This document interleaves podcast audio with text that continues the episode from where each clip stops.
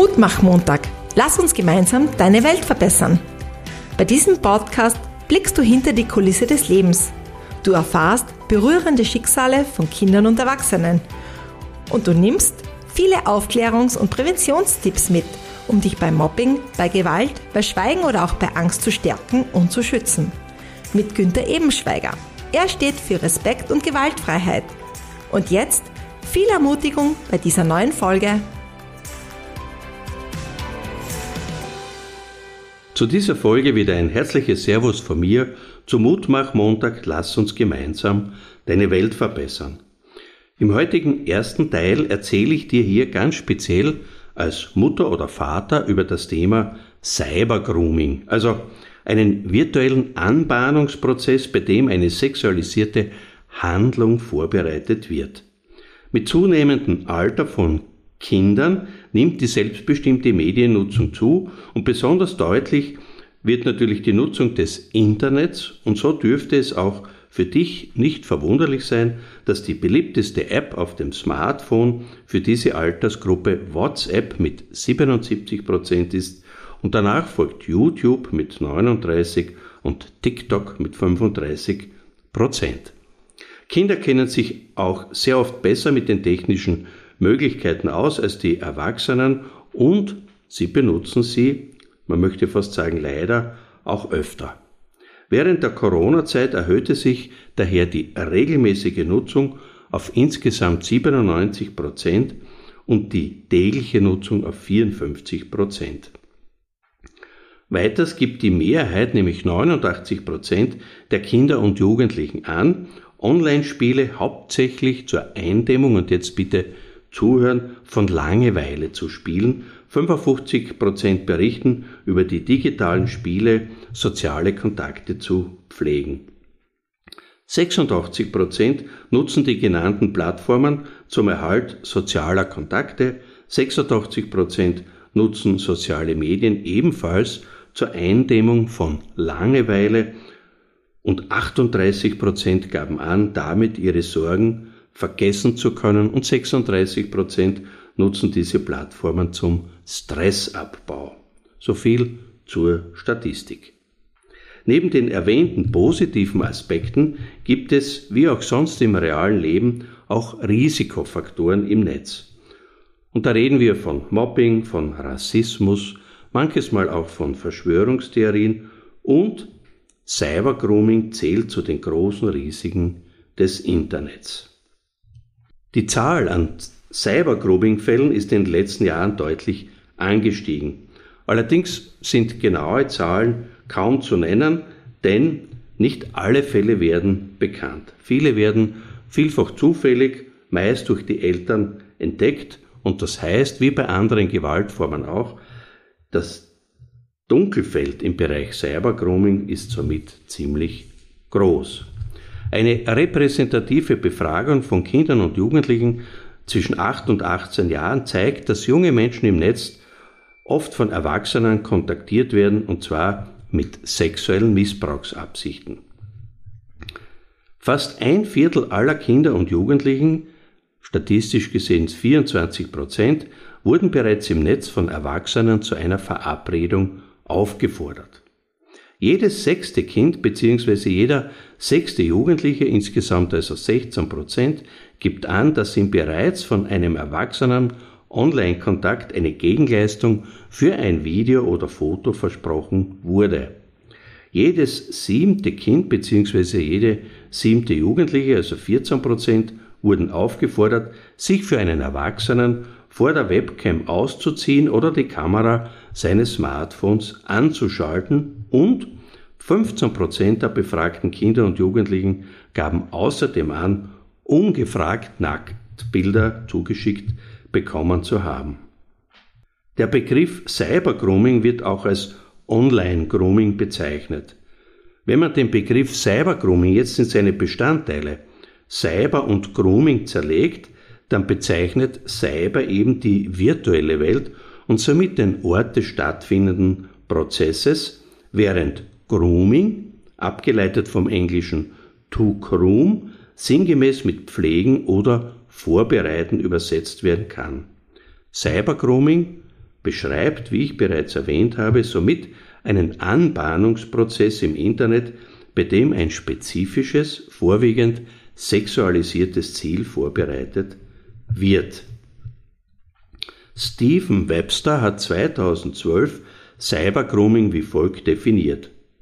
Online-Grooming ist ein Prozess, bei dem eine Person sich mit einer jüngeren Person, in dieser Definition 16 Jahre und jünger, online anfreundet, um Gelegenheit für sexuellen Online-Kontakt und oder für ein physisches Treffen zu schaffen, mit dem Ziel, sexuellen Missbrauch zu begehen.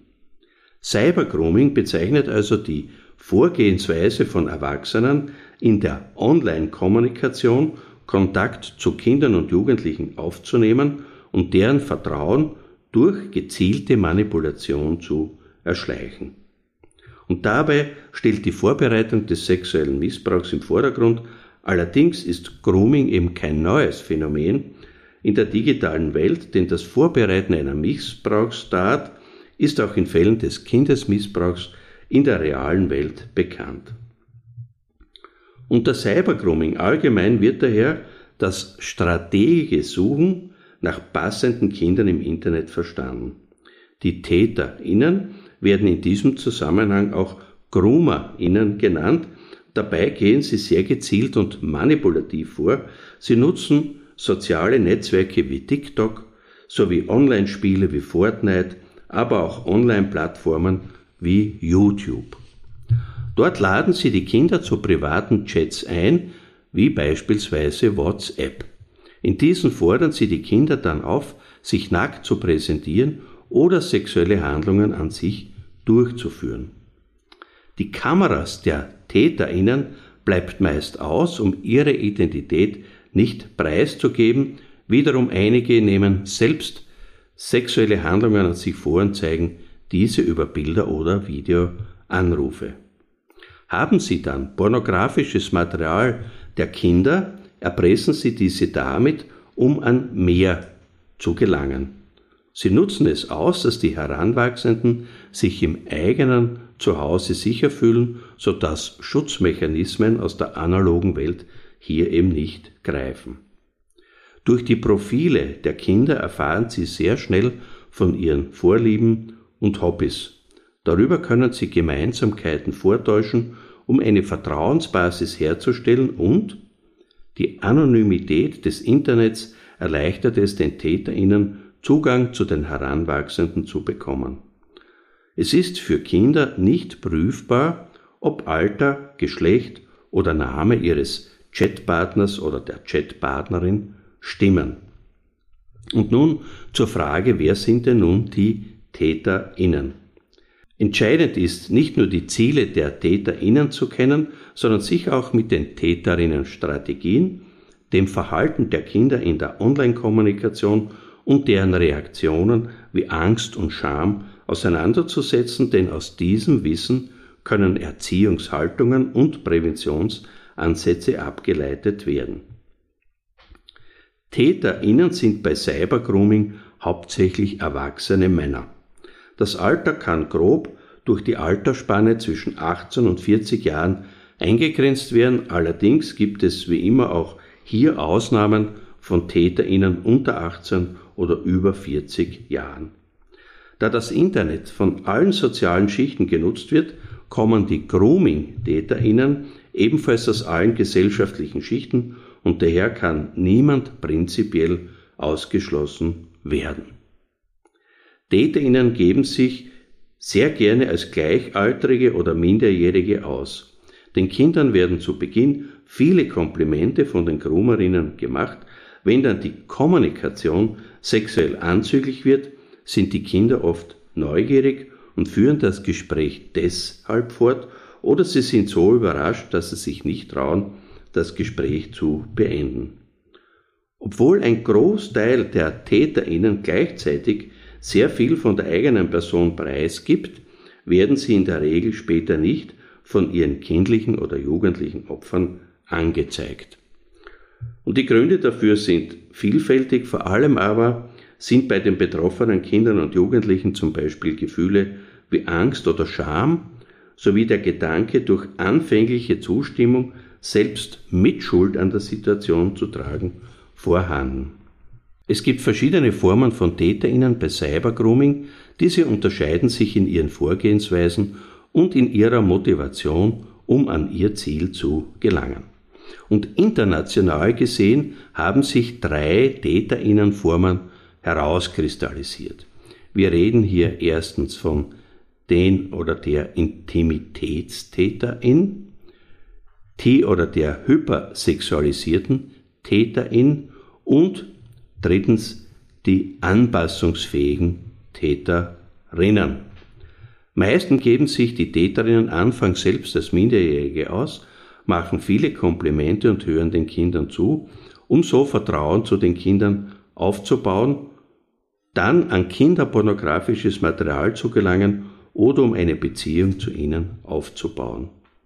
Sie versuchen die Kinder zu überreden, ihnen Nacktbilder zuzusenden und beabsichtigen damit gleichzeitig Sex zwischen Minderjährigen und Erwachsenen in den Augen der potenziellen Opfer, also der Kinder, zu verharmlosen. Oder sie bieten ihnen Geld und Geschenke gegen sexuelle Handlungen an. Wer sind nun die Intimitätstäterinnen? Dieser Täterinnen-Typus versucht vorrangig tatsächlich eine echte intime Beziehung aufzubauen.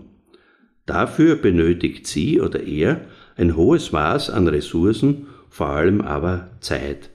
Diese Täterinnen kontaktieren die Heranwachsenden oft über soziale Medien, hören zu und gewinnen Vertrauen über Gemeinsamkeiten wie Hobbys und Musik. Anfangs sind diese Konversationen immer sehr unauffällig. Dieser Täterinnen-Typus hat normalerweise keinen Kontakt zu anderen Täterinnen, besitzt kein kinderpornografisches Material und hat auch keine Vorstrafen. In der Regel gibt es auch nur wenige Opfer, da sie oder er an einer langfristigen realen Beziehung interessiert sind. Punkt 2 sind die angepassten TäterInnen. Diese TäterInnen sind oft wegen sexueller Übergriffe gegenüber Minderjährigen vorbestraft und einige haben auch kinderpornografisches Bildmaterial. Im Gegensatz zu den Intimitätstäterinnen sind diese angepassten Täterinnen nicht auf eine Beziehung aus. Sie neigen auch nicht dazu, Kontakte mit anderen Sexualstraftäterinnen online zu haben. Das Hauptmerkmal dieser Gruppe ist, dass sie ihre Identität und ihr Vorgehen entsprechend der Art und Weise anpassen, wie sich Kinder im Internet präsentieren und wie das Kind auf den ersten Kontakt reagiert. Der Kontakt entwickelt sich schnell oder langsam, je nachdem, wie Kinder oder Jugendliche auf diese reagieren. Diese Täterinnen gehen insgesamt vorsichtig vor und sie wenden bestimmte Methoden an, um Strafverfolgung zu erschweren. So kaufen sie zum Beispiel extra Laptops oder Smartphones zum Zwecke der sexuellen Anbahnung, welche dann versteckt werden können. Und viele verwenden auch mehrere IP-Adressen, um ihren tatsächlichen Standort und ihre Identität zu verbergen. Der dritte Typus an Täterinnen sind die hypersexualisierten Täterinnen. Diese Gruppe zeichnet sich durch zahlreiche Online-Kontakte zu anderen Sexualstraftäterinnen und der organisierten Missbrauchsszene aus. Einige von ihnen sind vorbestraft, weil sie pornografische Bilder von Kindern haben und bei ihnen eine umfangreiche Sammlung an extremer Pornografie für Erwachsene gefunden worden ist.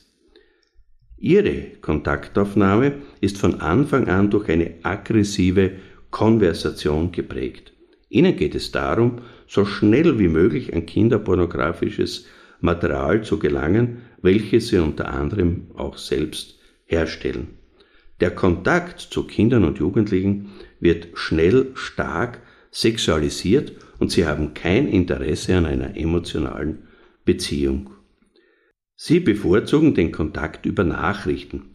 Einige von ihnen sind vorbestraft, weil sie strafrechtlich relevante Bilder von Kindern hatten. Diese Täterinnen senden den Kindern oft ohne vorherige intensive Konversation Nacktbilder von sich oder fragen ganz unverfroren nach Nacktbildern oder Sexchats. Dabei nutzen sie die Naivität und die Unerfahrenheit der Kinder aus. Und jetzt natürlich zur Frage, wer sind denn die betroffenen Kinder von Cybergrooming? Im Final Report des European Online Grooming Projects wird eine Verbindung zwischen dem Stil der Online-GroomerInnen und dem dazugehörigen Opfer hergestellt. Der Final Report hat die Opfertypisierung in drei Kategorien aufgeteilt. Sie nennen erstens das sogenannte schutzbedürftige Kind, zweitens das risikobereite Kind und drittens den resilienten jungen Menschen. Und jetzt für dich zum schutzbedürftigen Kind. Das schutzbedürftige Kind hat ein großes Bedürfnis nach Aufmerksamkeit und Liebe. Dieses Kind fühlt sich meist einsam, ist schüchtern und hat wenig Selbstbewusstsein. Die Beziehung zu den Eltern ist oft schwierig und es liegen auch häufig psychische Störungen vor. Das Kind gibt meistens vieles von sich und seinem Umfeld preis. Die oder der Täterin wird als Mentorin gesehen, der zuhört und Lösungsstrategien für Probleme aufzeigt. Es herrscht eine große Loyalität zwischen den beiden, so dass auch nach Aufdeckung der Straftat beide die Beziehung fortsetzen wollen. Die Online-GroomerInnen scheinen mit dem schutzbedürftigen Kind viele Übereinstimmungen zu haben, beide suchen nach Intimität und sie verwechseln die Online-Interaktion mit einer echten romantischen Beziehung. Beide scheinen nach Vertrauen und Unterstützung zu suchen und beide wollen die Beziehung über einen langen Zeitraum aufrechterhalten. Und jetzt zum risikobereiten Kind. Die zweite Kategorie sind die sogenannten risikobereiten Kinder. Diese sind sehr selbstbewusst und aufgeschlossen, sie sind im Internet enthemmt auf der Suche nach Abenteuern. Diese Kinder denken, sie hätten die ganze Zeit die Kontrolle über das, was sie tun und von sich preisgeben. Und sie sind bei realen Treffen dagegen sehr introvertiert. Die Online-Groomerinnen interagieren wahrscheinlich am ehesten mit dem risikobereiten Kind. Diese Täterinnen haben eine Anziehungskraft auf den sogenannten Opfertypus wegen der Verwendung sexueller Nutzername und dem Senden sexueller Chatnachrichten. Kind und TäterInnen scheinen häufig das Abenteuer einer sexuellen Online-Interaktion zu suchen und sind offen für den Wunsch nach Sex. Sie halten den Missbrauch in der Regel geheim. In Fällen, in denen das Kind versucht, diese Verbindung jetzt abzubrechen, erpresst die oder der Täterin das Kind mit dem gesammelten Material oder droht dem Kind damit alles dem Umfeld zu erzählen. Der dritte Typus ist das resiliente Kind. Aus Berichten von Online-GroomerInnen gab es Hinweise auf widerstandsfähige junge Menschen, die sich weigerten, online zu interagieren. Die wichtigsten Merkmale der resilienten jungen Menschen waren die Fähigkeiten, Risiken zu erkennen, jeden Ansatz abzuwehren, den sie eben als seltsam betrachtet haben, und Erwachsene über Anbahnungsversuche zu informieren und sich Hilfe zu suchen. Kinder können also in der Online-Kommunikation mit Risiken wie der Begegnung mit Cybergrooming konfrontiert werden. Das Thema Cybergrooming und damit einhergehende Manipulationsversuche sowie sexuelle Absichten kennen leider Gottes die meisten Kinder jedoch nicht. Das heißt, es sind ihnen weder der Begriff Cybergrooming noch mögliche Strategien zu ihrem Schutz bekannt. Im folgenden Teil 2 werde ich über konkrete Tipps und Rezepte für dich und auch über die Folgen der betroffenen Kinder berichten und im Teil 3 die Kinder mit einem eigenen Kinderpodcast stärken, schützen und ihnen bei Bedarf auch helfen. Mein Appell zum Schluss dieser Folge. Du entscheidest mit, ob dein Kind ein schutzbedürftiges, ein risikobereites oder ein resilientes Kind ist. Ganz viel hängt davon ab, wie viel Zeit du in die Kindorientierung und in das Aktivitätsniveau, in die Erziehung, in die Aufklärung, in die Sicherheit oder auch in die Selbstbehauptung deines Kindes investierst. Die menschlichen bzw. psychischen Grundbedürfnisse sind Sicherheit, Beziehung und Bindung, Autonomie und Freiheit, Stimulation und Spaß und Anerkennung und Feedback. Und dazu braucht es verantwortungsvolle Eltern.